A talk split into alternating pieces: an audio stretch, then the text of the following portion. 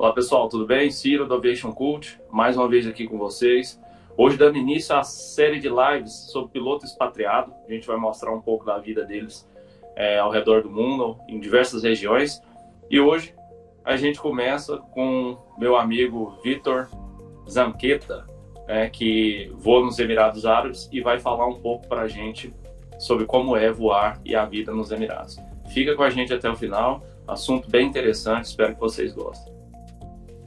Mas antes de continuar, deixe o seu like, se inscreva em nosso canal e ative o sininho de notificações para ser notificado dos nossos próximos vídeos.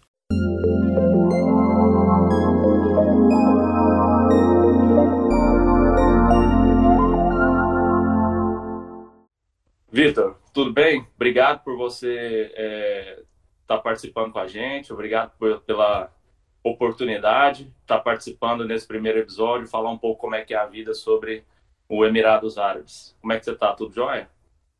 Tudo bem, Ciro. Obrigado, eu que agradeço. É um prazer estar aqui com você, compartilhando um pouco da minha experiência, da minha vida aqui, é, voando fora. Né? Eu estou é, residindo nos Emirados Árabes Unidos.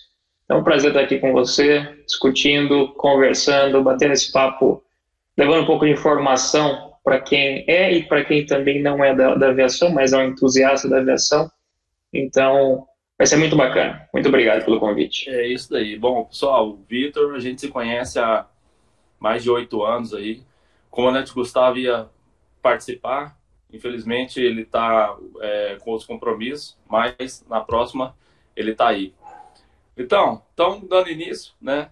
Fala para a gente um pouco do seu histórico profissional, como você começou na aviação, é, como você iniciou a carreira.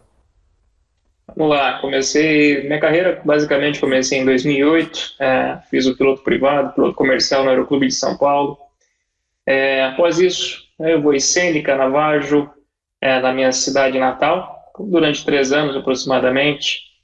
Ah, em 2011, eu fiz minha primeira seleção numa companhia aérea brasileira, passei, voei lá por seis anos, voei, tive a oportunidade inicialmente de voar Embraer, após voei Airbus por um curto período. Em 2017 foi quando uh, eu dei um passo a mais e decidi aplicar e passei numa seleção numa empresa aérea aqui nos Emirados Árabes e vou completar agora em 2020, julho desse ano, três anos já morando aqui. Ah, Essa é a história. Bacana, a gente já teve a oportunidade aí de voar junto, fizemos o curso do Airbus 320 lá no, nos, nos, Estados Unidos. São 40 dias lá, né, Vitão? 40 dias lá. 40 dias enclausurados, só estudando. Exatamente. A quarentena lá, estudando. A quarentena e... lá, isso aí. É, exatamente. Bom, ô, Vitão, e assim, antes da gente começar, eu acho que todo mundo quer saber um pouco, já tá maçante esse, esse assunto, né? Mas é assim, seria negligência nossa não tocar no assunto e, e tra trazer um pouco para o ambiente do Brasil o que está acontecendo no, no, ambiente dos Emirados, né? Em função da crise do Covid-19, como é que está a aviação aí? Aqui parou tudo, a gente sabe que é em âmbito mundial, mas eu vejo algumas pessoas ainda em estado de negação, achando que não é uma crise sem precedentes. Como que está a aviação hoje no Emirados? É, aqui, como você bem falou, é uma crise mundial. Afetar, a crise basicamente afetou todas as companhias aéreas do mundo, sem exceção, né? Então aqui não é diferente. Então aqui chegou um pouco antes que no Brasil, porque, como todos sabem, a pandemia se iniciou na China e foi vindo do lado oriental para o lado ocidental, passando aqui primeiro, é, antes de chegar até ao continente é, América do Sul, América, enfim, né? Ah, Bom, status. É, as companhias aéreas do, dos Emirados Árabes, a grande maior parte delas, se não pararam, estão com muitos poucos voos, tá? basicamente foi reduzido quase a nada, estão voando bem pouco mesmo. Uh, voo passageiro, companhia, onde, a, a companhia na qual eu trabalho, uh, basicamente por um tempo pararam todos os voos passageiro. Uh, agora começou a retornar alguns voos passageiro, mas basicamente para repatriação, né? A diferença é que teve um, um aumento, uma demanda muito maior dos voos de carga, justamente para levar suprimentos né, para os países mais afetados, enfim. Então, a parte de carga teve um aumento mas a parte de passageiro, como não só aqui na Europa, nos Estados Unidos, enfim, no mundo inteiro, teve uma redução significante do, do, do, número de voos, do número de passageiros. Né? Afetou, o que, que afetou na nossa vida? Nossa escala, basicamente hoje, nossa escala, ela temos dias disponíveis na escala, pode ser que a gente tenha voo, pode ser que a gente não tenha, então basicamente é um sobreaviso, né? É, algumas companhias aéreas aqui é, deu opção por férias, para férias não remuneradas para pilotos, né? E também redução salarial. Algumas companhias optaram para não haver corte futuramente é, foi uma ferramenta que as companhias aéreas utilizaram é, justamente para ter uma redução dos gastos nesse tempo de crise e para poder segurar o emprego dos pilotos e dos funcionários. É, eu acho que eu acho que são, eles estão seguindo meio que um modelo gerencial é, quase que unânime, né, ao redor da, é. do globo. Todas as empresas estão tomando iniciativas desse desse desse tipo. Né? Mas Exatamente. enfim, a gente espera que seja algo passageiro, que a piloto no chão não ajuda ninguém, não, né? Piloto tem que estar voando não. na cabine. Então, enfim, previsão dele lá. Né? Pelo que tudo indica, agora, mês de maio, deve começar a retornar lentamente para a operação voltar, lógico que não 100%, mas no mês mais tardar, mês de junho ou julho, a começar a engrenar novamente para que a operação volte. Não só da empresa onde eu trabalho, mas das outras empresas também. Essa é, é o que a gente tem ouvido falar as notícias vindas da nossa chefia, né? É, são as últimas informações que a gente tem. Ô, Vitor, e dói no coração você ver aqueles aviões todos parados, né? Dói, chega, dói. Por exemplo, Pampulha, Congonhas, é, Campinas, Belo Horizonte, Confins, né? Então você vê aquela infinidade de avião parados. Fala, Tudo parado. Frota inteira. E...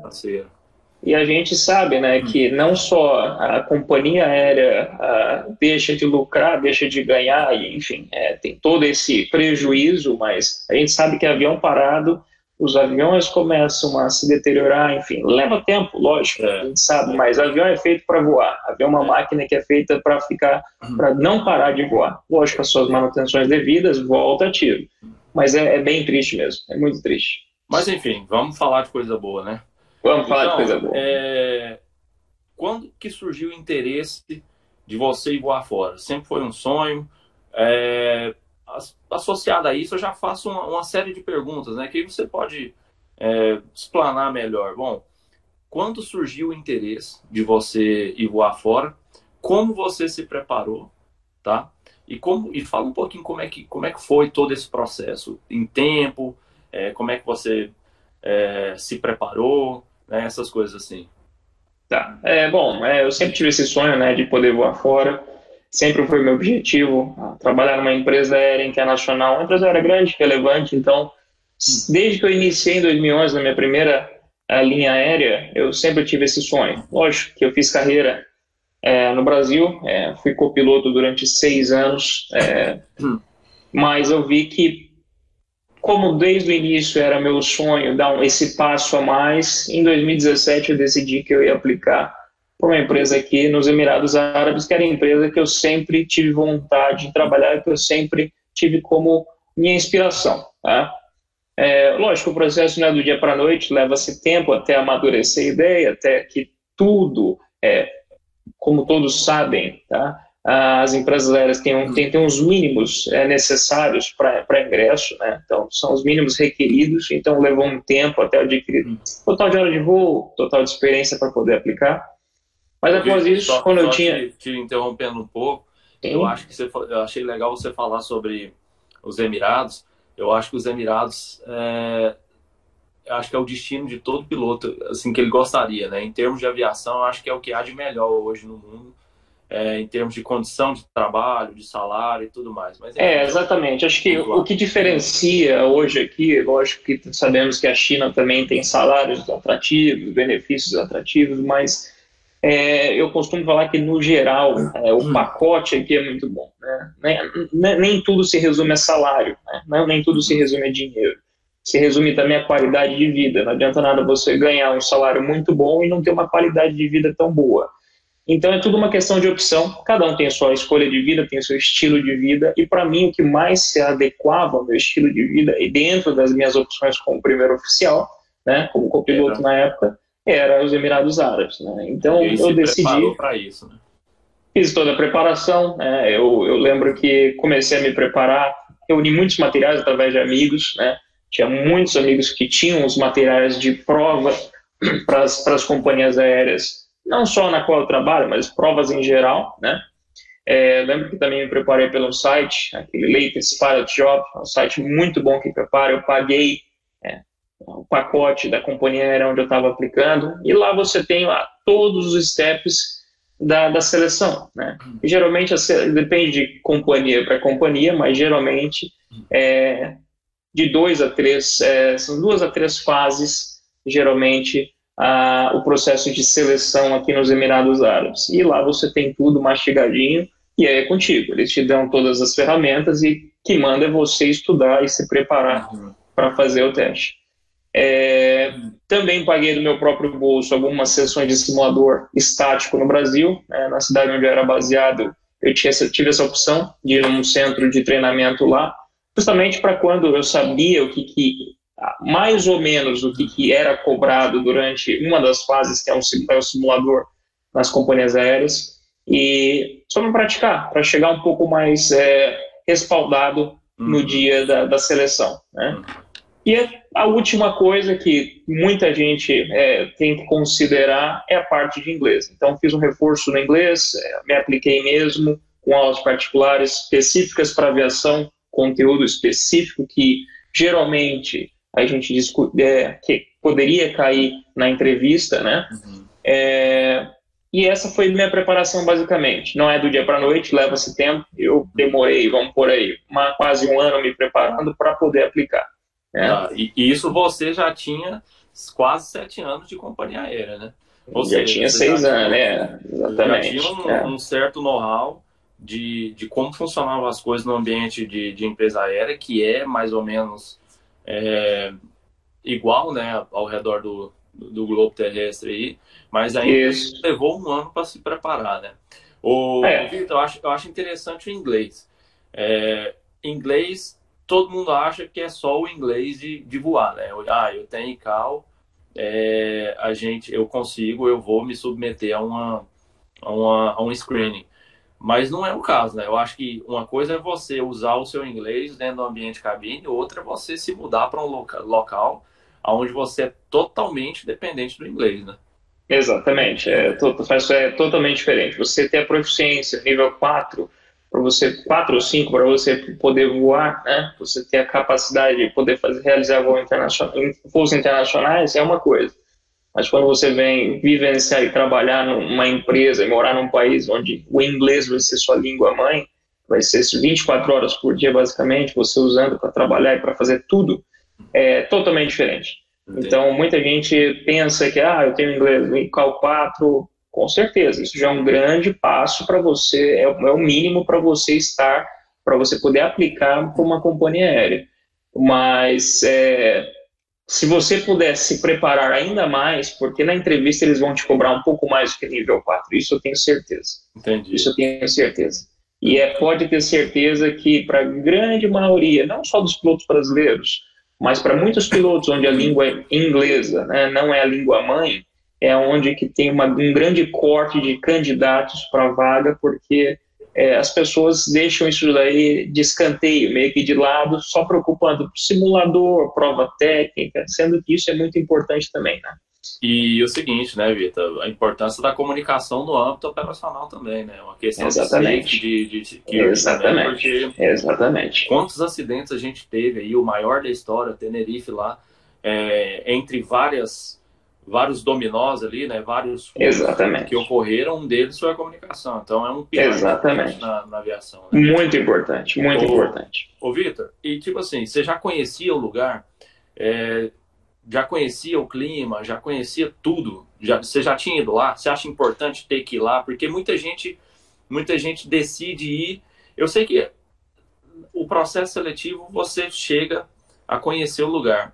Mas assim, você pesquisou antes para saber como é que era, porque isso tem um peso grande, né? Pesquisei muito. Então, quando eu tive a decisão que a minha meta seria aplicar para os Emirados Árabes, para a empresa onde eu estou hoje, é, pesquisei muito, conversei com muita gente, com pilotos brasileiros que retornaram para o Brasil. Hoje eu vou em companhias aéreas brasileiras, tive esse contato, alguns colegas, são colegas até hoje, então eu pude trocar essas informações. É, mas, por incrível que pareça, a primeira vez que eu conheci o país foi quando eu vim fazer a entrevista. Tá? Vim fazer a seleção aqui. Ah, só fazendo um parênteses, a primeira vez que eu vim fazer, eu não passei. O que foi ruim, por um lado, na minha cabeça, mas foi bom, porque eu pude observar que eu tinha que melhorar em algumas coisas. Né? Uhum. Um dos motivos de não ter passado, então, fiz as melhorias necessárias, mas eu acabei conhecendo o país. Isso foi muito bom, isso foi extremamente. É, isso mudou totalmente quando eu vim pela segunda vez. Às vezes então, você teve como combustível para tentar de novo, né? com certeza, voltar, né? com certeza. Eu lembro quando eu voltei, eu voltei ainda voava no Brasil, lógico, estava empregado, é, ainda me deu mais vontade ainda de, de, de, aplicar de novo. E como algumas companhias aéreas, se você dependendo do motivo é, que você não passa na seleção, eles te dão seis meses ou até um ano, eu pude fazer após alguns meses, eu fiz de novo a seleção, né? Graças a Deus deu tudo certo, consegui, passei, mas eu lembro que nesse tempo que eu voava, eu voltei a voar no Brasil, né, eu estava empregado lá, é, para mim foi foi um combustível a mais, né? Porque eu gostei muito daqui, gostei muito da empresa, gostei muito do país, pude conhecer a cultura, né? É, enfim, foi um, igual você falou, foi um motivador para mim para estar aqui hoje. Foi muito é, legal, foi muito legal. Como você diz, só aumentou a vontade, né? Mas eu, é, você teve. E só para só para só para só para fechar aqui isso daí, tem muita gente que tem um muita gente que fala, ah, eu quero vá na China, nos Emirados Árabes. Eu acho que essas pessoas que é, algumas conhecem, lógico, o local, mas muitas pessoas nunca nem pisaram, né? Seria interessante, é, não só aqui como na China, na Europa, independente da companhia aérea do país. É muito importante que a pessoa vá até o local antes mesmo de tudo, se tiver oportunidade, para conhecer realmente, porque às vezes não é aquilo que a pessoa acha, ou às vezes ela vai se surpreender e vai ser um combustível a mais é. para ela querer essa vaga. Então, muito importante. E tem o lance da família também, né? Aquelas pessoas Exatamente. que vão levar a família, que é grande parte dos aviadores, eles não é um processo decisório sozinho, né? Você não decide não. fazer as coisas sozinho. Então, quantos Quem é? a, gente, a gente escuta a história de, de que o cara vai, larga o emprego aqui, a família não se adapta lá e o cara volta, se vê desempregado porque não gosta, não, não, não, aguenta ficar longe da família, enfim. É, é uma, é uma decisão que tem que ser tomada em conjunto, principalmente quando... para quem é casado e quem tem filho, né? Com falando certeza. Em, falando em decisão, já aproveita o seguinte: você passou. É, passar é uma coisa, né? Decidir ir, a gente também tem vários colegas que passaram na seleção e, e na hora H amarelaram, né? Enfim, cada um tem seus seus motivos. Você teve medo? Que, que, qual foi o fator decisivo e, e, qual, como é que foi esse processo de decisão? Pô, passei, tô com a carta de, de emprego na mão.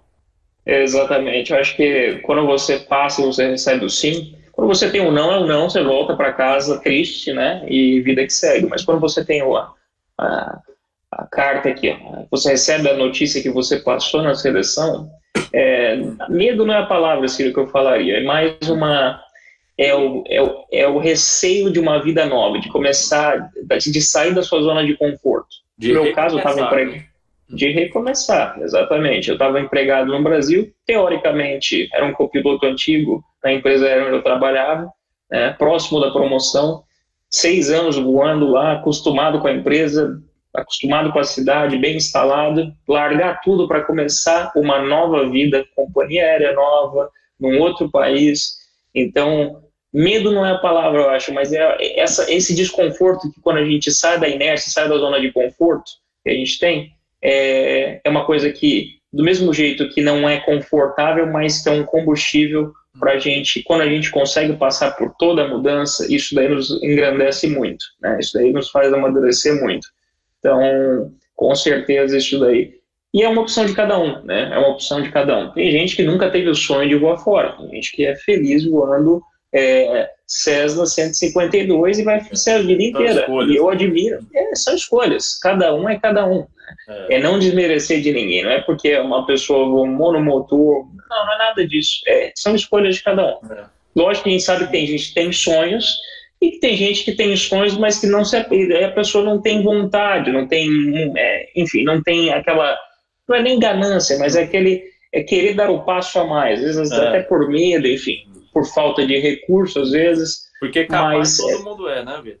Todo mundo é, todo mundo é. E, e é, é aquilo que eu falo, eu vim para cá a primeira vez, não passei, e falo para todos os amigos, é, isso daí para mim não quer dizer nada, isso daí só foi um, um ponto a mais para eu tentar de novo. E se a pessoa tem esse objetivo, não vai ser uma pedrinha que às vezes você tropeça que vai fazer isso de uma tempestade, não. É só é só o começo. A vida é muito longa para a gente ficar. Então, se você se você foi para aí, não passou na primeira, eu e o Wagner tem, tem que testar uma, tem que tentar umas três, quatro vezes, então.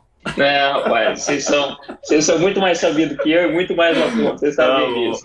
Ô, Vitor, outra coisa, outra, é, esse processo de mudança, como é que é? O cara, quando ele, quando ele sai do Brasil, sempre, agora é uma curiosidade minha mesmo, como é que o cara faz? Porque tem toda uma questão tributária, ele vai receber em dólar, vai receber lá, né, enfim. Como é que fica a questão de tributo? Como é que você faz essa mudança? Você vai sem nada, só com a roupa do corpo? É, tem alguém Exatamente. que auxílio lá?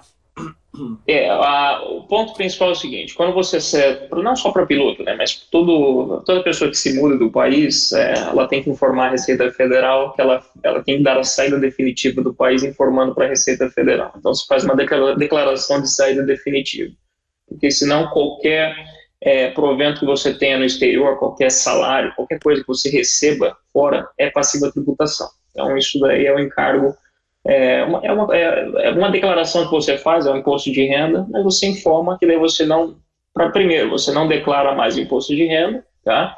É, e a Receita Federal te, te isenta de qualquer ganho que você tenha durante o período que você está fora do país, ela te isenta de tributação.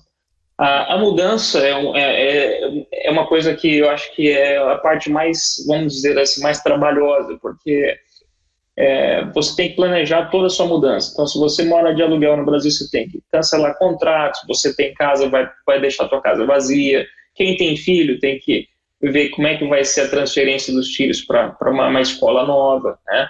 É, falando agora um pouco da família, é, quem, quem é casado que a mulher trabalha, por isso tem que ser em comum acordo, né? Quem é casado, a mulher trabalha, tem que ver se a mulher vai ter a mesma condição de trabalho aqui. Lembrando que nos Emirados Árabes é, muita, muitas mulheres trabalham. É, é uma opção. Se a mulher quiser trabalhar aqui, Apesar tem mercado de trabalho. Né, da, da, Apesar de que difere, é um país muito aberto. Tá? É, um, é um país é, muçulmano, tá? o Islã é a religião mandatória, é a religião, a religião principal, mas é um país muito aberto. Né? Tem é, igreja, igreja Católica? É.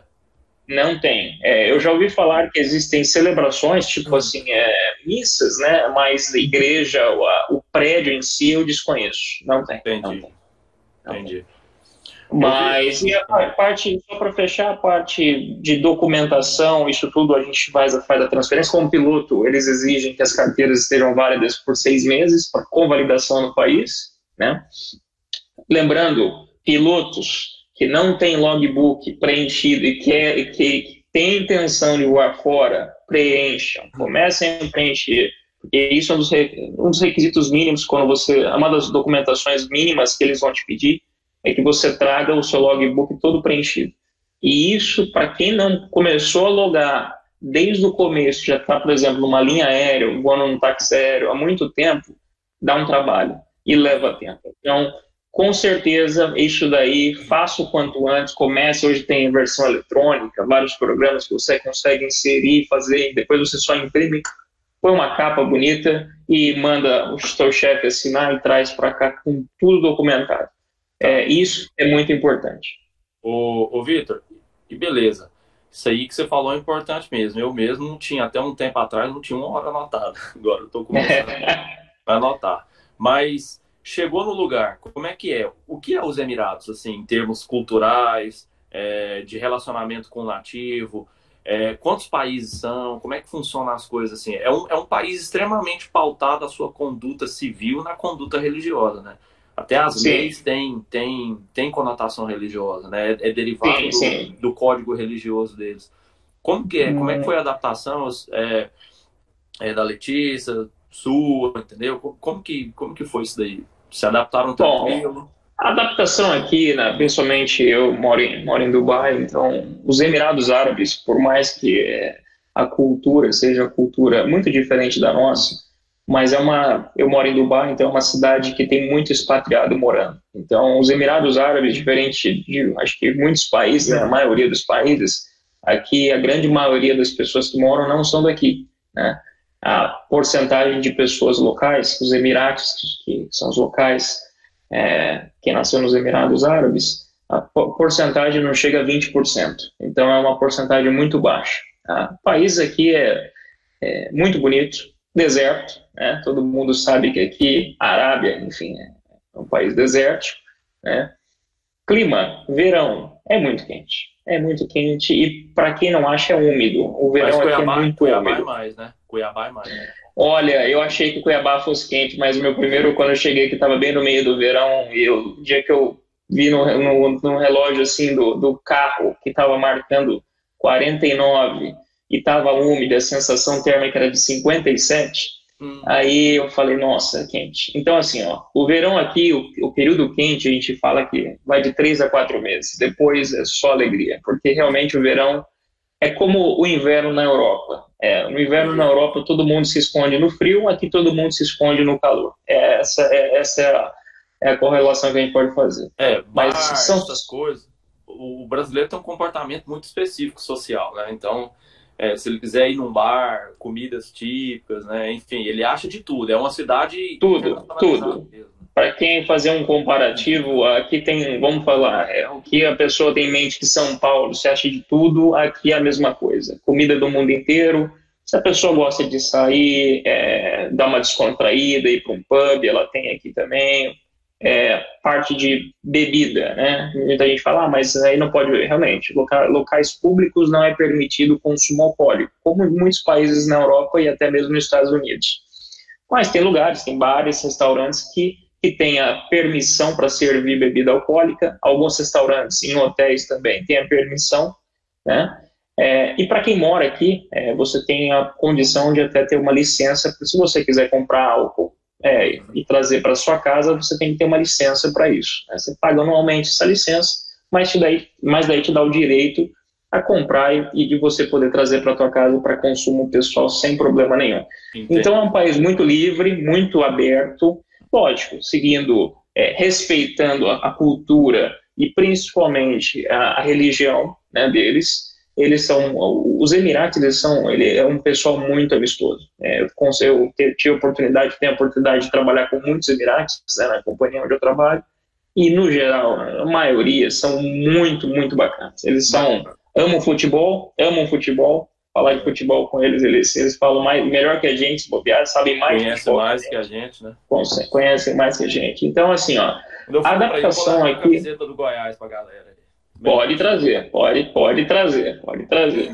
E, mas em relação, assim, à parte geopolítica, é, país, Oriente Médio, todo mundo tem uma visão um pouco errada, né? É, acho que Oriente Médio é, é um lugar perigoso, e não é bem assim. Né? Aqui, Emirados Árabes, Arábia, são países muito fortes, são países onde é, é, esse tipo de perigo não existe. Tá? É, a, a, eles são países muito estáveis economicamente e socialmente. Então, daí, as pessoas têm um pouco a visão distorcida de, do que é o Oriente Médio. Lógico, alguns países da região do Oriente Médio têm uma certa instabilidade, né?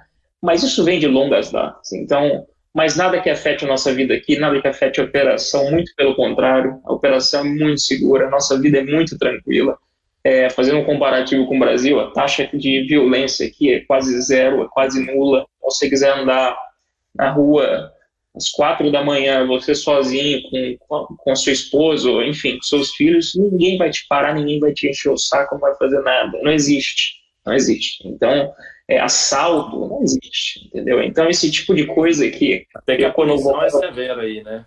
É severa. Aqui, aqui, aqui a punição realmente, a lei se aplica. Né? E, Entendi. Lógico, um país muito menor, é, um país bem menor em termos de população, enfim. A população do, do país aqui em torno de, não chega a 10 milhões, tá? Dos sete Emirados, em torno de 9,8, 9,7 milhões. Ah, os Emirados maiores é Abu Dhabi e Dubai, tá? Abu Dhabi é o mais populoso é Dubai, mas o maior em extensão territorial é Abu Dhabi. E é uma vida normal, é uma vida normal, tranquila, é, tirando, eu falo, tirando o calor que faz no verão, de resto eu, eu, eu gosto muito do estilo de vida aqui. Bacana. Ô, ô Vitor, agora você falou em operação, né? Vamos trazer então para o âmbito operacional, Vamos. que é o que quem está assistindo a gente agora deve estar tá curioso. É, como que é o treinamento aí, o Ground School?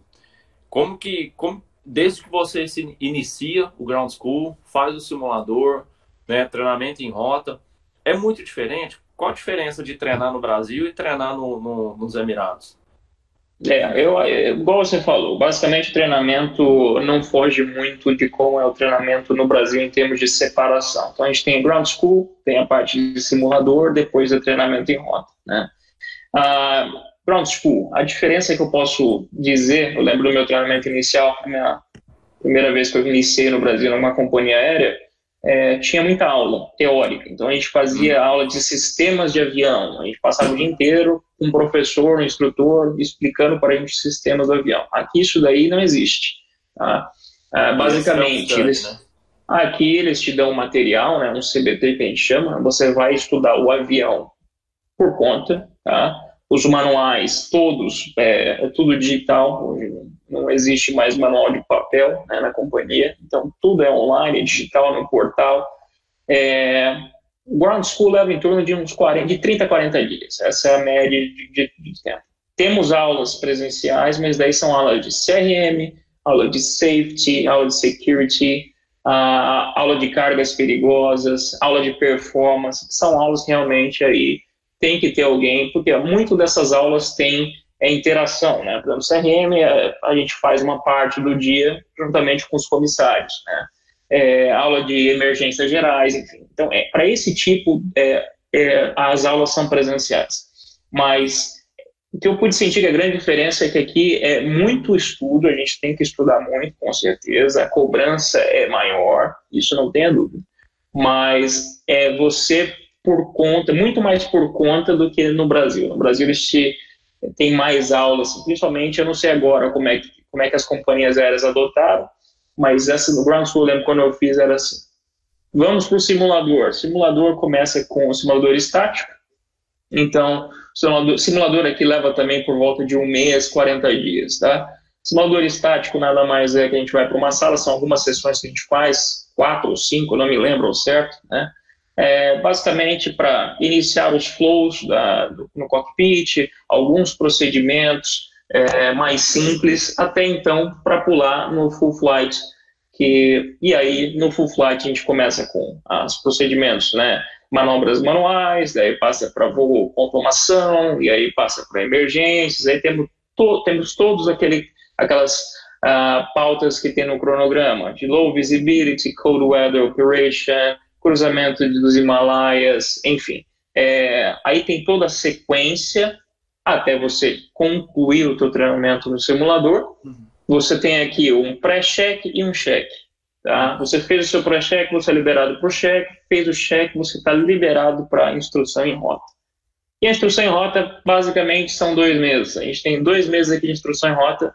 O que difere é, eu não sei como é que é, é, hoje em dia é aplicado no Brasil, mas quando eu iniciei, Ciro, no Brasil, eu lembro que eu fiz por muito tempo, é, eu tive instrução com, até mandar um abraço para ele, o Roco, grande amigo meu, é, eu fiquei com ele uma, quase um mês, fiquei com ele quase o mês inteiro tendo instrução, ele basicamente eu só tive instrução no meu primeiro avião com ele.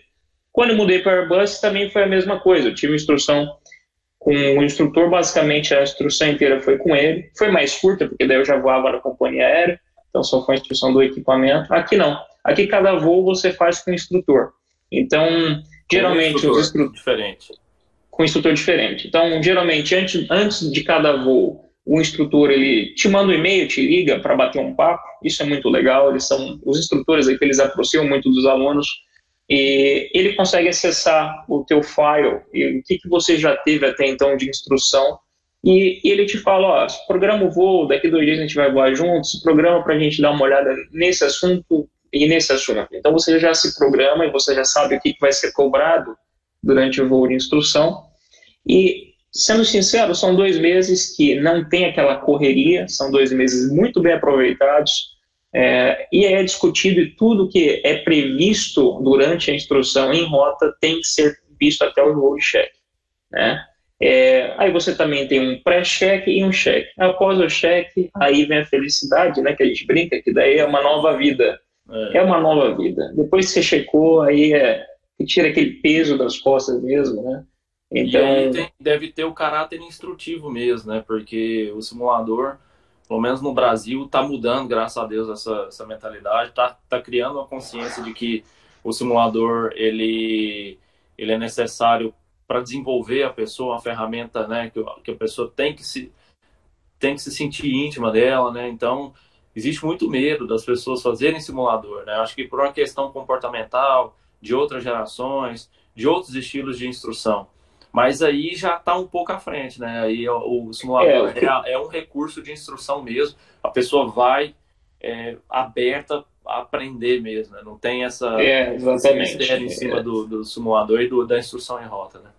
É, essa diferença eu, eu pude notar, e é igual você falou, né? É o conceito de você ir para uma, uma sessão de instrução aqui e você está ali para aprender mesmo, né? Lógico que você tem que demonstrar um mínimo de preparação para o simulador é até uma, é um desrespeito com o profissional que está ali é, é, desprendendo do seu tempo dele para te instruir, para dar instrução para você, se você não se preparar para uma sessão tão importante no treinamento inicial como do, ao longo da tua vida inteira. Então... Teve instrução brasileira aí? Eu tive instrução com brasileiro, eu tive instrução...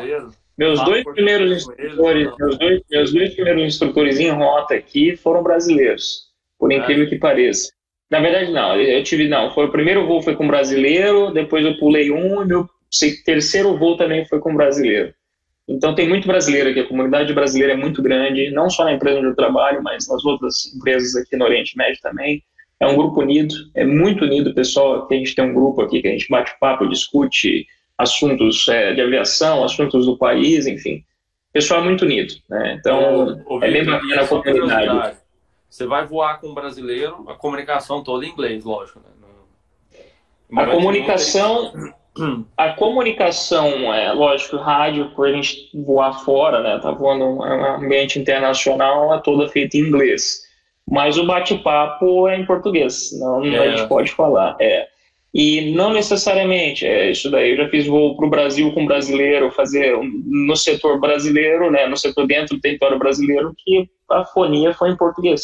Uhum. Você, tem, você tem dois brasileiros na cabine só, você, você não tem problema nenhum de fazer fonia na, na sua língua, ah, não tem bacana. problema. Então, daí, isso, isso é operacional. É operacional. É operacional, é operacional. Lógico, se tiver o terceiro piloto ou um quarto piloto que não fale a língua, aí, lógico, por é até uma questão de educação né, e operação também, né? Lógico, com certeza, você obrigatoriamente fala em, em inglês.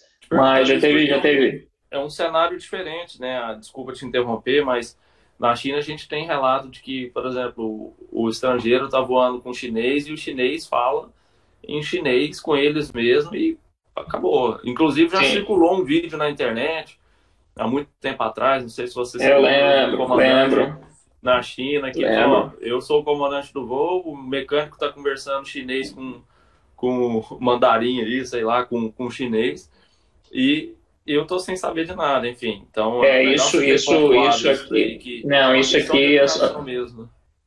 Os profissionais respeitam muito aqui, Ciro. Isso não importa. Às vezes eu tô, por exemplo, mesmo se eu estiver voando com um exemplo, tá? Estou indo fazendo um voo para Itália com um comandante italiano e a gente pousa lá, o mecânico é italiano. Os dois vão falar inglês, né? Isso daí por respeito à terceira pessoa, no caso eu, é, que não vou entender nada. eles até podem falar, assim, às vezes a gente chega lá, tá fechando o voo, tal, fechando, fazendo o cheque de abandono ali, entra o mecânico, eles até se cumprimentam italiano, brinco, faz uma brincadeira ou outra, mas se vai falar alguma coisa é, operacional, sempre inglês, sempre inglês. E isso, isso é tudo, primeiro por respeito, né? Respeito com o profissional que está ali. E, e já aproveitando, por exemplo, você levantou uma questão interessante. Aqui no Brasil, assim, embora seja raro, acho que no mundo inteiro, né? A gente tem problemas de natureza de CRM, né? Mas Sim. aqui no Brasil, em teoria, não era para ter. A gente está imerso em uma mesma língua, em um mesmo, uma mesma nacionalidade, embora de culturas diferentes, né? Mas não tão diferente como empresas do, do Emirados Árabes, né? Ou seja, tem gente do mundo inteiro. O que que você acha que que, que faz essa diversidade cultural funcionar? O que, que você acha que. Qual o segredo chave? Porque é muita gente, é muita nacionalidade. É, para as operações fluírem de forma harmônica, assim. Como é que, que você acha que é o. Eu acho que são duas coisas que são muito importantes. A primeira é que começa lá atrás na seleção dos pilotos. É, todo mundo já ouviu falar quando não só na aviação, mas todo mundo já ouviu falar que alguém não foi contratado porque não fazia o perfil da empresa. E realmente acho que aqui se aplica muito, né? Muitos, muitos candidatos às vezes não conseguem, não conseguem passar na seleção, às vezes não é nem por é, deficiência técnica, muito pelo contrário, são, são pilotos muito bons, mas que realmente às vezes o perfil não se encaixa com o perfil de pilotos da empresa. Adendo, assim, às vezes esse perfil não se encaixa para a empresa X, mas se encaixa para Y, né? Para Y. Então são, são perfis que a própria empresa busca, né? Exatamente. Então acho que esse é o, esse é o primeiro ponto. Né? Eu, eu tenho experiências de voar com gente do mundo inteiro, né? A gente trabalha com gente do mundo inteiro, diversas nacionalidades, mas o, o nosso perfil, o perfil dos pilotos daqui, é, lógico, cada um é diferente de cada um, mas o perfil é muito parecido. Se você for pensar na, na forma como, é, como a gente pensa, na forma como a gente trabalha, na forma como a gente executa os procedimentos, é muito parecido. Ah, e o segundo ponto que eu posso pontuar é, é o treinamento. O treinamento aqui é muito baseado é, em procedimento. Aqui a gente segue o procedimento à risca mesmo. Né? É by the book, como a gente brinca, costumava, costumava brincar no Brasil. Não tem achismo, é, não tem inventor. Aqui a gente faz o que está escrito. Se não está escrito, a gente manda um e-mail lá perguntando como é que se faz. E aí não tem, não tem discussão, não tem briga, porque daí não, você não tem como deixar o teu colega que está do lado, tanto sendo um copiloto como um, um, um, comandante, uma forma indelicada, uma forma desconfortável. Né? Então, acho que são essas duas principais coisas que aproximam muito aqui é, por mais que tenha essa diferença, não só cultural, é religiosa, enfim, é, às vezes até diferença de idade, né? eu vou com, com comandantes aqui que estão na empresa há mais de 25 anos, uhum. e o tratamento é igual, é igual. É, eu vou com um comandante recente é, promovido e vou com um comandante mais experiente, às vezes a diferença é que, acho que a experiência dele no cargo, na, na posição, mas a personalidade, o perfil dos pilotos da companhia aérea é, é muito parecido. Acho que por isso que o sucesso da companhia, por isso que a gente não tem problemas, pelo menos eu nunca escutei falar de problemas aqui, é, de picuinha ou de rinche, enfim. É, no Brasil, é, só fazendo uma comparação, tá? No Brasil também a gente não voou na época antiga que a gente escutou, uhum. costumava falar que tinha power distance, que é, o copiloto não podia nem falar nada. Não, a gente não, não voou. Mas a gente sabe que Isso quando a gente começou em Mano, a gente sabe que em 2011 eram pouquíssimos, 0,01%, mas sempre tinha aquele ovelha negra que todo mundo que olhava, olhava na escala falava: Meu Deus do céu. É, a gente estava na, na, na, transição de gerações, né? Na verdade. Exatamente, exatamente. Então, eu acho que, lógico, CRM veio para ficar, isso daí é uma ferramenta importantíssima, mas não só isso, é respeito com o teu colega do lado, né? É mais do que Legal. qualquer nome de curso. Então. Ô, ô Vitor, e agora vamos falar de operação em si, que é, acho que é a parte que eu mais tenho curiosidade também. Tá Todo voo aí é internacional, né? Aqui Sim. no Brasil a gente tem um país de dimensões continentais que é maior do que a Europa, né? Enfim, você cruza uma Europa num voo para Manaus, São Paulo, Manaus, enfim. É, E outra coisa que impacta aqui no Brasil é que a gente está imerso em, em, estações que não são tão bem definidas, né? Aqui é calor o ano inteiro em todas as estações.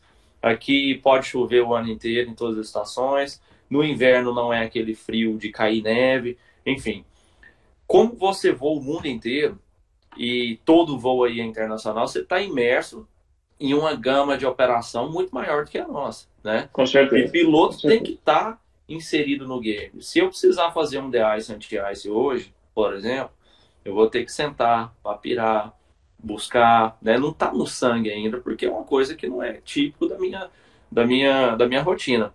Como que é voar aí e estar tá imerso em, em, em, todas essas, essas variáveis, né? Porque você vai para a Rússia, que é menos 20 graus, você pousa no deserto com 50 graus, enfim, é, como que é? Como que é se preparar para essa, essa diversidade tão grande de operação? É, Ciro, eu acho que o, o, ponto principal é a preparação, igual você falou, né? Aqui uh, eu vejo, eu sinto que os pilotos realmente se preparam para o voo. Então pode ser um bate-volta aqui para o lado, para o Kuwait, um voo de uma hora e dez, é, e pode ser um voo ULR para os Estados Unidos. É, os pilotos se preparam. Por mais que você já tenha ido no destino, por mais que você já conheça, seja, seja familiarizado, aqui, é, eu vou falar no meu caso, tá?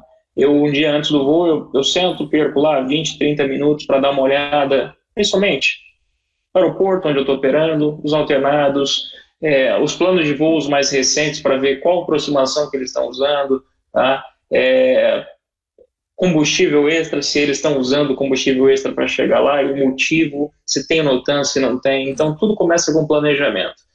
A parte de diferentes operações que a gente tem aqui, né, operação cold weather, operação no gelo, é, hot weather, operação em clima muito quente, operação em é, região elevada, né, é, isso daí é treinamento, isso daí é dado a cada. A gente tem simuladores, e isso daí eles enfatizam a cada seis, a cada três meses a gente tem simulador aqui, depois a gente vai discutir um pouco mais sobre isso. Mas isso é dado de, de, de tempo em tempo, são fases aqui que a gente tem que cumprir, e a cada fase é um cenário novo.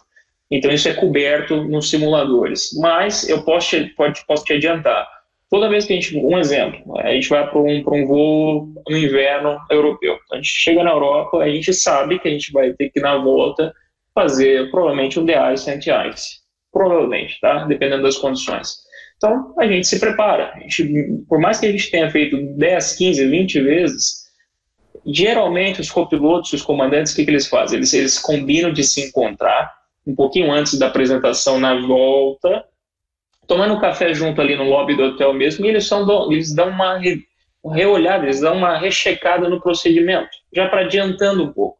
Uhum. Chegando no avião, tudo fica mais rápido. Vai se ler novamente o procedimento, que tem que seguir o manual, mas pelo menos a gente já deu uma olhada, uma boa olhada e uma boa planejada de quais são as possibilidades. Tá?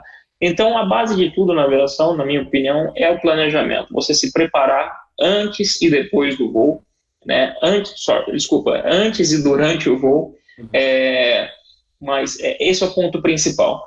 E a operação diária, Ciro, que eu tenho para falar aqui, como é um mix de bate-volta, voo curto, voo médio, voo longo, é, isso acaba te motivando e não te pondo numa situação de ficar acomodado. Uhum. É, diferentemente, às vezes, quando eu voava no Brasil, que conhecia quase todos os aeroportos principais, a gente estava lá mês sim, mês não, às vezes fazia... tem, pista, tem pista no Brasil que você nunca, nunca pousou. Se você não pegar o artista, você sabe qual é a pista em uso, né? Você vê tantas que as coisas são previsíveis. Exatamente. São mais previsíveis. E aqui é muito dinâmico, né? Às vezes, assim, eu faço um voo para um destino, um exemplo, a gente vai para o Bahrein, um mês. Mês que vem pode ter taxões fechadas e que para quem voa, principalmente para quem voa um avião grande, é, faz diferença, né? É, então, isso daí, tudo você tem, tem, que ser olhado com calma. Minha preparação, eu, geralmente, como eu falei, eu me preparo sempre antes do voo. Eu imprimo algumas coisas relevantes, imprimo carta de aeroporto. Eu sou meio old school. E até tenho amigos aqui que brincam, falam, você tem um, se a empresa te dá um iPad, é para isso você pode sublinhar, grifar, escrever no iPad, mas eu gosto também de ter o papel. Eu sou, sou meio velha guarda para essas coisas. Então eu imprimo, eu faço minhas anotações, e isso independente se eu já tive lá uma, duas, nenhuma ou dez vezes. Isso daí é o meu procedimento, meu processo de preparação para cada voo. Entendi. Ô, Vitor, e aproveitando já isso que, que a gente está conversando, qual que é o melhor, o voo que você mais gosta de fazer e o tipo de operação que mais te chama atenção, assim, que você gosta? É lógico que a gente sabe que piloto quer pousar sempre com vento calmo, nada, né? Mas, enfim, dessas operações especiais, qual é que te chama mais é, atenção e qual o voo que você gosta mais de fazer e o porquê? Eu acho que o destino que eu mais gosto, eu gosto muito de ir para a Europa, que é um voo daqui da onde a gente está, é um voo relativamente curto, né? Vamos falar, são cinco, seis, dependendo do destino da Europa, sete horas, sete horas e meia. A Alemanha é um país que eu gosto muito, eu gosto de fazer voo para lá. O pernoite geralmente é um pernoite de um dia e volta para Dubai, então eu gosto desse tipo de operação. É, igual você falou, todo piloto gosta de vida, vida mais tranquila, né? Vida mansa. Vento calmo, cavoque, sem, sem, sem nenhuma nuvem no céu para apreciar a vista da aproximação. Mas tem, algumas, tem algumas, é, alguns procedimentos aqui que eu acho bem interessante. Um deles é a operação de visibilidade baixa, né, o low visibility, que eu acho muito interessante. Isso é, eu acho uma coisa que quando você eu lembro que na Embraer a gente treinava o low visibility, mas uh, o, o, comandante operava na época e era feito pouso manual, né? Porque a gente, se eu não me engano, era um, é, um canal, era um piloto automático com dois canais, né? E para ser liberado tinha que ter pelo menos dois pilotos automáticos para o auto landing. É, mas aqui não, aqui a aeronave faz tudo sozinha e é impressionante. A precisão do, do, da máquina é uma coisa absurda. Uhum. E toda, toda a estrutura, quando está um aeroporto está operando low visibility, eu acho muito legal. É, tem outras também, né? A gente, às vezes a gente vai fazer um voo é, ULR para os Estados Unidos, região polar, tem que tomar outros tipos de, de, não é de cuidados, mas de preparação. Você tem que se preparar de uma forma mais minuciosa, né? É, operação no, no, Atlântico Norte, eu acho bem interessante. Temos voos e tops que a gente tem que se atentar para outros detalhes. Então. Ô, ô Vitor, você mencionou uma coisa agora que sempre foi curiosidade minha, né? É, eu sei que o voo polar é um voo especial. Né? Ele tem algumas características é, diferentes da operação normal. Tem a questão do, do norte verdadeiro, né? enfim. É, agora, aproveitando já que você tocou nesse assunto, você já chegou a bloquear o polo, a fazer a rota polar mesmo? Quais são as particularidades e o que, que realmente impacta em, a, a, nível de operação. Eu sei que deve ser uma coisa mais, mais extensa, mas só para curiosidade mesmo, aproveitar Resumidamente. uma ideia. Sim, é. É, alguns voos, quando a gente sai do, dos Emirados aqui, é, a gente é, vai pela rota polar, que a gente chama, né? Então, é, por duas oportunidades eu tive, geralmente é para a costa oeste dos Estados Unidos, a gente vai bem próximo ao Polo Norte. E eu tive a oportunidade por duas vezes de realmente quase bloquear a latitude 89 norte. Então, era praticamente no Polo Norte, bem no ponto principal central. É, algumas coisas têm que ser levadas em conta, né? O voo polar é tudo, é, pela denominação, todo voo acima do, da latitude 78 norte, daí já passa a ser voo polar. Ah, algumas coisas têm que ser levadas em consideração é, aeroportos de alternativa são extremamente escassos e os que têm, é, a operação é um pouco complicada, principalmente pelo tempo. Né? As condições climáticas são extremas, né? então isso tem que ser levado em conta. Geralmente são aeroportos de emergência, somente se você tiver realmente uma emergência que demanda pouso é, imediato, você alterna no aeroporto assim. Né? É, o que mais é levado em conta? Você falou aí da, da, da parte de, de, de magnetismo né, da Terra. Você uhum. não pode usar a bússola, né, a famosa bússola aí, no nosso caso, o heading. Realmente, para a gente voar a região polar, a gente tem que é, apertar um switch que o nosso heading passa de magnético para verdadeiro. Né? Então a gente troca o sistema. É, o sistema principal usado, a gente tem a nossa rota, geralmente são pontos aleatórios e isso é, é, mandado no plano de voo e a gente voa acoplado ao ELNAV, né, uhum. Electronavigation. Mas se por alguma contingência que a gente tenha que abrir para a direita ou para a esquerda por algum motivo, é, enfim, por alguma razão, é, forma de contingência mesmo, aí sim a gente tem que passar para apertar o true para passar para o verdadeiro e aí sim selecionar o heading select, senão nem vai funcionar. O avião ele já é feito para não funcionar é, o sistema magnético, né? É, sistema de comunicação, VHF, extremamente difícil de pegar, só quando você realmente está muito próximo das estações. E o sistema HF, que é o usado para quem não tem o sistema que a gente tem, que é o CPDLC, que basicamente o sistema CPDLC é um sistema de troca de mensagens. Então você consegue via satélite trocar mensagens com o centro de controle, você obtém autorização para entrada é, no espaço, na, na, na rota oceânica que a gente chama, você tem essa autorização, com isso daí você vai manter o seu plano de voo, a sua altitude e geralmente velocidade. Tá? Alguns setores já estão disponibilizando velocidade a critério do piloto, outros ainda é uma velocidade fixa, decimal 83, 84, depende da aeronave, e isso já é pré-determinado que você tem que fazer o cruzamento com essa velocidade sem alterar. Uhum. Tá?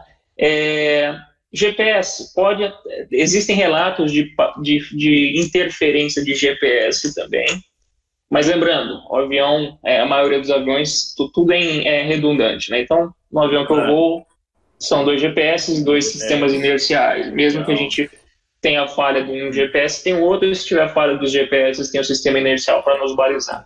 Então, são essas variáveis. E tem mais uma, duas coisas que pode ser comentado, que a gente tem que também observar temperatura de combustível, combustível dependendo é, se é previsto a quantidade que a, a, massa de ar esteja muito gelada e vai afetar a ponto de congelar o combustível, ficar próximo do ponto de congelamento, é a rota 30, é modificada. Menos 38 também, nada? É, ele é estipulado em menos 37, né, da pop-up, mas dependendo do país, o combustível, ele, dependendo se é Jet A1 ele, o ponto de congelamento vai de menos 43 né, até menos 47. Então seja, depende do combustível também. A ter problemas é, a nível de congelamento de combustível. Combustível. Então, se, exatamente. Então, se, se tiver isso, tem um procedimento, basicamente, é acelerar o avião. Se você acelera, tem uma tabelinha de conversão, né? Você acelerar um pouco o avião, faz com que o, a linha de combustível circule mais e aqueça mais pelo, pela troca de difusor é, do óleo, né, óleo com combustível, né, ou se não também você mudar de nível. E daí, dependendo se você troca de nível, às vezes tem uma massa de ar um pouco mais quente ou embaixo ou em cima, daí depende, você vai ter que olhar no teu plano de voo, você também tem essa diminuição, da, o aumento da temperatura de combustível no seu ah. sistema. Ah. E a última coisa que tem que se atentar, só para fechar, é, que pouca gente sabe, é a parte de é, radiação radiação que muita gente não sabe que nos polos, é, dependendo do grau de certos, é, certas épocas do ano, existem níveis de radiação que o ser humano pode ficar exposto. E isso é feito isso por dados. Agora, é, essa é nova para mim. É, são, são dados da. Se eu não me engano, a NASA tem, tem um site que publica, mas outros órgãos é, também publica isso Mas e isso, isso é monitorado é de perto. O Dove que, que... o Dove o Dove ele monitora para gente com certeza e ele vai ver se tem uma predisposição ao alto índice de, de radiação naquela rota para aquele dia para o horário que a gente vai cruzar. Se tiver ele só ele, ele faz um desvio, ele muda o plano de voo, põe uma rota um pouco mais ao sul para evitar isso, né? Porque a gente tem um limite e isso tem que ser considerado, né? Legal, pô, bacana mesmo, cara. E você vê a infinidade de coisas que a gente, né? Tem muita coisa. Não tá, e só falamos de um, um, um, um é, exatamente, exatamente. Não está inserido, né? E são quantos destinos aproximadamente? Olha, Ciro, a companhia era onde eu vou, acho e que voo, é para mais... mais... O voo mais longo também, né? Você voa eu acho 77, que... né? Eu estou no 77. É, são destinos, eu acho que são, são, mais de 100, se eu não me engano. Posso, posso estar falando uma besteira, mas eu acho que são mais de 100 são por volta de 120 ou 130, se eu não me engano. Tá?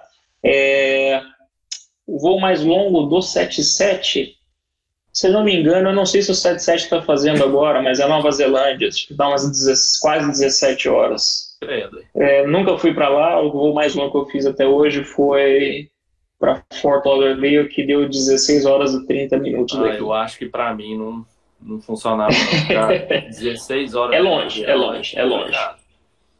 Dependendo do voo, esse, esse para Fort Lauderdale estava é, é no limite para porque a gente, lógico, vai como os, muitos pilotos sabem, a gente vai em, em duas tripulações, né? Então são dois sets de pilotos. E dependendo do, da extensão do voo, tem voo, por exemplo, para Nova Zelândia, que são dois descansos no voo. Então os pilotos, é, pelo, pelo nosso manual, a gente tem que descansar duas vezes, né? Então, é, de tão grande, tão extenso que é, é, é muito é, tempo. É muito loucura tempo. mesmo. Ô, ô Vitor, mas lógico que você não, não tem só destinos, né? Tão bons assim, igual você falou, Europa, enfim. Eu vou puxar um assunto aqui que eu acho que é interessante porque é, o Oriente Médio ele é um barril de pólvora, na minha opinião, né? em termos de conflito. Talvez não os Emirados, mas toda aquela região ali ao redor tem uma série de conflitos ocorrendo ou prestes a ocorrer. Né? Tem Israel, questão de Israel, tal, enfim. É, deve ter, tem muita área restrita, proibida por zona de guerra, por zona de conflito. Tem algum, tem algum aeroporto em que você tem que ter uma preocupação é, com a segurança em si do voo por questões de conflito? E já aproveitando, falando de security em geral, né? É, tá. Localidades onde você tem que ter, tem orientações mais específicas de security. Porque eu te pergunto isso, porque no Brasil, embora a gente viva num, num, mundo globalizado hoje, eu sinto que o security ele é, ele é levado muito pouco a sério, né? E a gente tá, eu tô te perguntando por você voar em uma região onde o security é fundamental. Então fala um pouquinho disso para a gente, por favor. Sim, o, o, o, nosso grupo de safety security aqui são, é, lógico, são separados, mas trabalham em conjunto, porque hum. um complementa o outro. É, isso eu tenho que tirar o chapéu para eles aqui.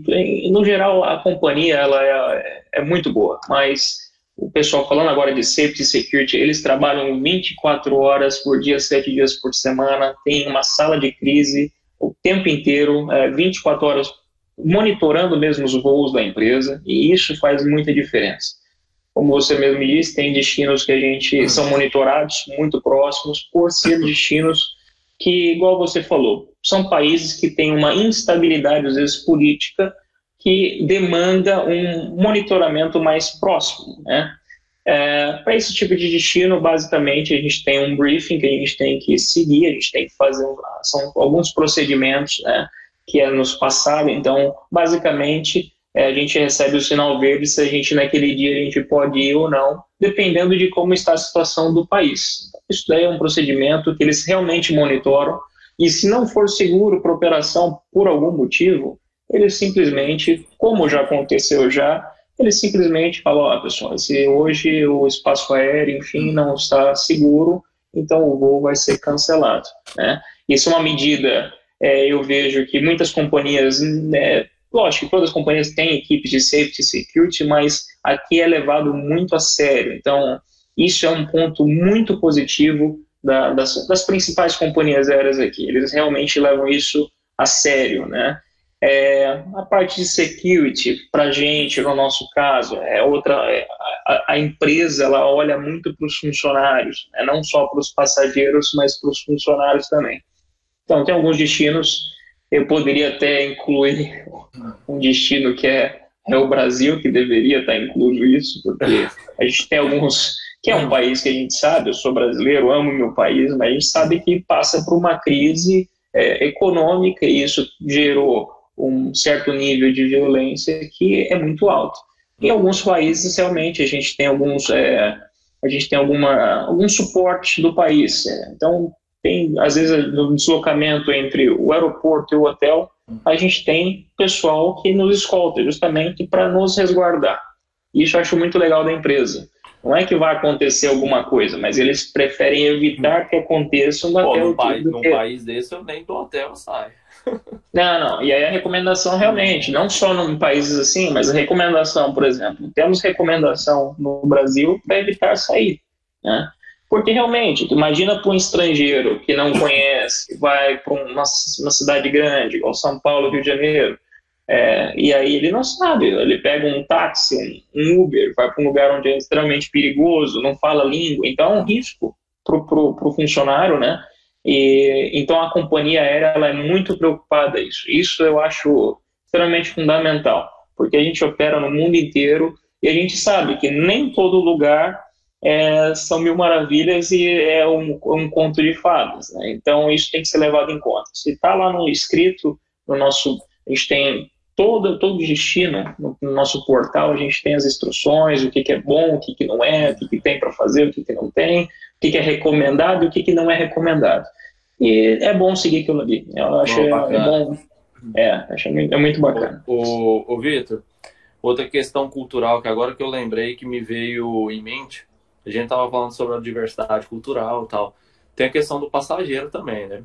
Passageiro aí, basicamente, é passageiro do mundo inteiro, todos juntos, o árabe, né, o ocidental, enfim. Mas eu tive a oportunidade uma vez de conversar com um comandante que voa na DHL e esse comandante falou uma coisa interessante que ele falou em tom de brincadeira e eu acabei ficando assim, pô, será que é verdade? Copilotos ou comandantes árabes, né, da região do Islã, dominante aí. Tem, a gente sabe que eles têm horário para orar, né? Enfim, tem que ser direcionado para a cidade sagrada. Isso realmente acontece? Como é que fica isso? É, já viu isso. acontecer na cabine? clientes, eles param realmente em determinada hora, haja o que houver, vai lá e faz a reza deles, é normal? É, tem pela, pela, pela religião, né, pelo Islã, é, se não me engano, são, eles têm que rezar cinco vezes por dia. Tem os horários estipulados, mas é, pelo que diz é, os mandamentos, é, posso estar errado, não, não sei se é bem assim, mas pelo que eu converso com, com colegas que são, é, que são islã, eles dizem que os horários é mais para você lembrar, mas se você estiver exercendo uma função que você não pode parar aquela função no momento para fazer a reza, você pode postergar ou você pode até adiantar, né? E aí, a hora que você estiver tranquilo, sem é, uma demanda alta de trabalho e tal, você para e faz a sua reza. É, passageiro é muito comum, é muito comum, isso é muito interessante, né? Às vezes o, os comissários ligam para a gente na cabine perguntando aonde que está a cidade sagrada, né? Onde está? Direção da Meca aqui para informar para o passageiro que geralmente eles é tipo eles... é tipo aqui no Brasil ah que cidade que nós estamos passando aqui né exatamente eles eles pedem onde que está Meca em relação ao avião então sei lá a relação tá nossa relação está em seis horas então um passageiro no caso ele vai iniciar a reza dele virar a posição de seis horas do avião que é a cidade sagrada é assim que é, que é feito no Islã né? os muçulmanos rezam assim e já aconteceu claro aqui a gente voa com muito, muitos comandantes locais e muitos comandantes que não são daqui, mas são é, muçulmanos também. E acontece, lógico, ele não vai parar uma decolagem para fazer isso. Mas assim que é possível, ele faz na, na, na, na, posição dele, ele levanta, ele vai ali atrás da cabine, ele mesmo com uma cabine grande, faz a reza dele, volta para o seu posto de trabalho, que é totalmente previsto, né? É, primeira vez, lógico que a gente não está acostumado, né? Mas a primeira vez que eu vi isso, eu, eu já sabia que poderia acontecer, porque é um país muçulmano, mas depois você se acostuma, isso daí é uma... E é até bacana, porque a maioria deles, você, a maioria dos comandantes que, que são é, muçulmanos, eu troco muita informação com eles, porque é uma coisa nova para mim. Eu leio um pouco, mas troco muito do meu conhecimento do mundo muçulmano e do mundo islã, eu aprendi com, com os colegas voando. E eles adoram explicar. Eles, eles é um prazer para eles explicar a parte da, primeiro a cultura deles e a religião também. Existe muito mistério também, né, Vitor? Aquela coisa, muito mistério. questão midiática, né, que as pessoas às vezes distorcem e tal, enfim.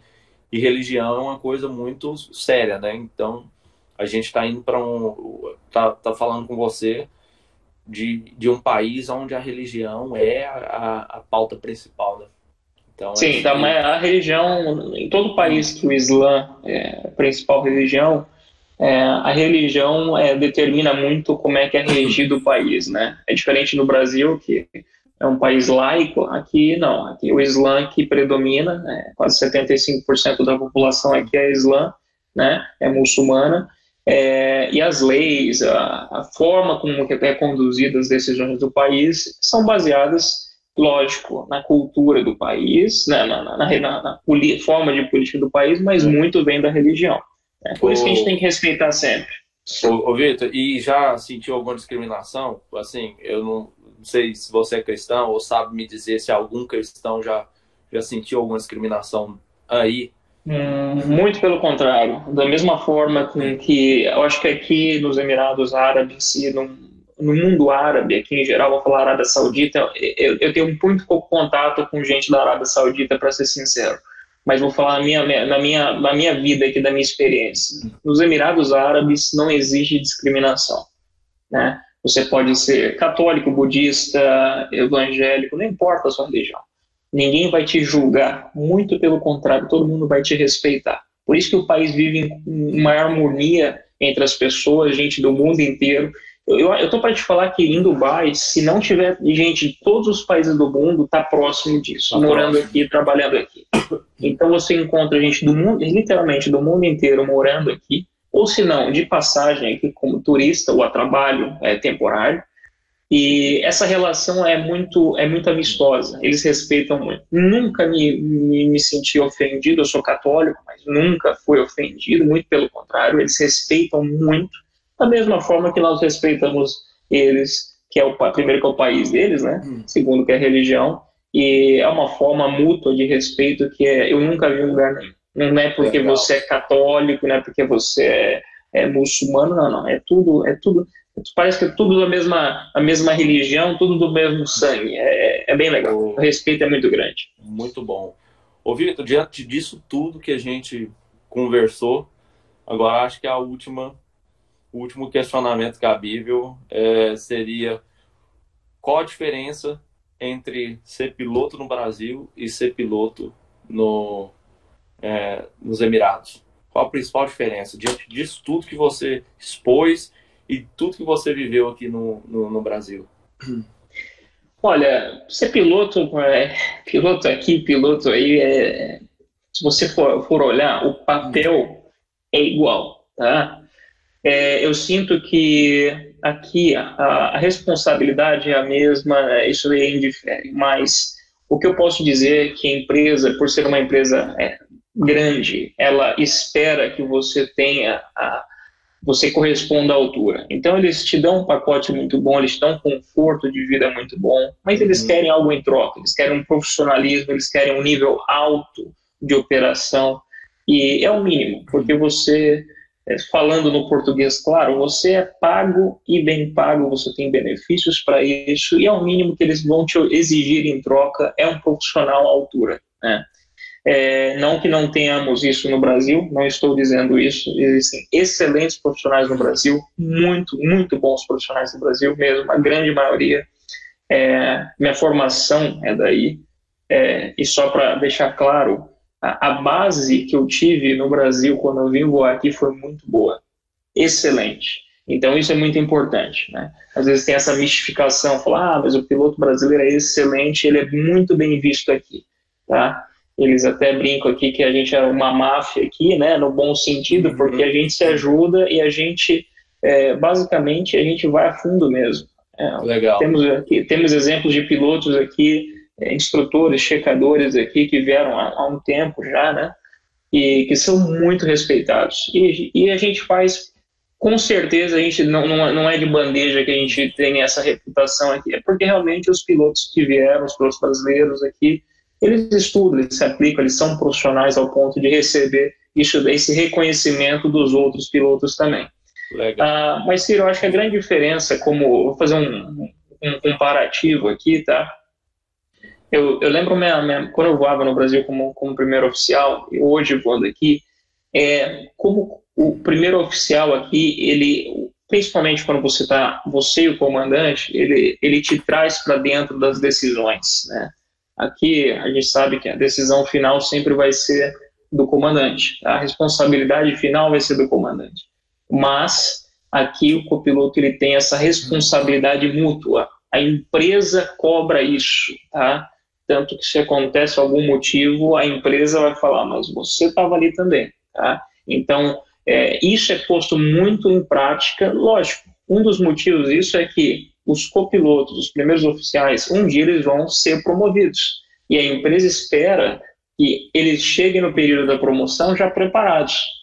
E isso é, é dado não só na operação diária, como na, na operação que a gente tem nos simuladores. Pelo menos um dia do simulador tem um exercício que é só para os primeiros oficiais, que a gente vai desenvolver capacidade de decisão. Oh, então, legal. um cenário é, é um cenário que o comandante ele passa a ser o copiloto e o copiloto passa a ser o comandante. Ele pode pitaco, ele pode falar, mas quem a decisão final vai ser, no caso, o copiloto que ali está fazendo o papel de comandante. E ali vai, lógico, dependendo do desenrolar do cenário, você vai ter um feedback depois, né, um debriefing com o instrutor, e aí você vai ver o que, que você errou, onde você pode melhorar. Então a empresa, ela, ela espera que você desempenhe um papel aqui, não de um copiloto, ela quer um papel como um segundo em comando sempre. Isso que é o ponto principal. E o respeito que as pessoas têm. É, eu sei que é difícil falar isso, mas não por uma ou duas vezes, mas por, por algumas vezes que eu, eu, lembro que eu voava aí e às vezes não tinha um respeito entre colegas, né? E é. aqui sempre tem respeito, independente da sua posição, né? Não importa se você é comandante, copiloto, se você é comissário, comissário que acabou de entrar, não importa todo mundo que está dentro de uma aeronave ou em volta da aeronave trabalhando na operação é importante para a operação. E às vezes uma informação faz toda a diferença, né? É. Aí que vem a parte do CRM que é tão importante. E essa que eu acho a principal é, diferença que eu senti quando eu mudei para cá. Legal. E todo mundo sabe o que tem que ser feito, né? Enfim. Exatamente. As coisas funcionam. Exatamente. Exatamente. Então, eu acho que eu ficaria aqui falando com você mais umas duas, três horas, né? Sugando. assunto temos, né? Assunto temos. É, assunto a gente tem de sobra, né? Mas eu queria te agradecer pela oportunidade. Espero que a gente tenha outras oportunidades. Você falou aí sobre o cruzamento do Himalaia. Pelo fato de você ter, ter é, mencionado, eu sei que deve ser uma coisa muito legal. Vamos fazer um vídeo sobre isso depois, explicando, é, exemplificando as principais operações. Enfim, a gente quer contar com você sempre. Quer te agradecer por você ter disponibilizado o seu tempo, se disponibilizado a fazer isso com a gente. Você sabe que tanto para mim, tanto para o Gustavo Buarques, é, é, especial. Nós somos amigos, acima de tudo. Isso é muito bom, né? A aviação traz para a gente grandes amizades. Eu fiz grandes amizades e você é uma dessas.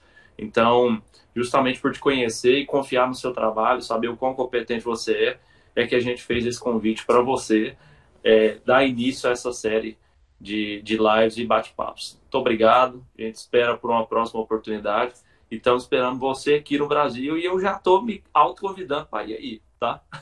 Olha, Ciro, é, é, é, um, foi um prazer mesmo esse bate-papo. É, não tem nem palavras por esse convite que você e o Arques né, me fizeram para iniciar essa, essa série que vai vir por aí. Muita informação bacana. Eu, eu pude expor, é, expor, um pouquinho da minha vida aqui, da minha, do meu aprendizado durante esses três anos, pouco tempo, mas é, foi um prazer poder dividir esse pouquinho da minha experiência aqui até então. Tá? É, faço as mesmas palavras, consideração por você, pelo Boartes, a gente entrou, acho que junto na mesma companhia aérea no Brasil, aí basicamente a diferença de um mês, acho que a minha turma para tua, né? Em 2011. Uhum. E desde então a gente tem uma amizade muito bacana. Não só você, mas o Boarques também. Eu voei muito com o Boarques. É uma pena ele não estar tá aqui hoje, não poder por devido ao compromisso, mas deixo aqui meu abraço para ele.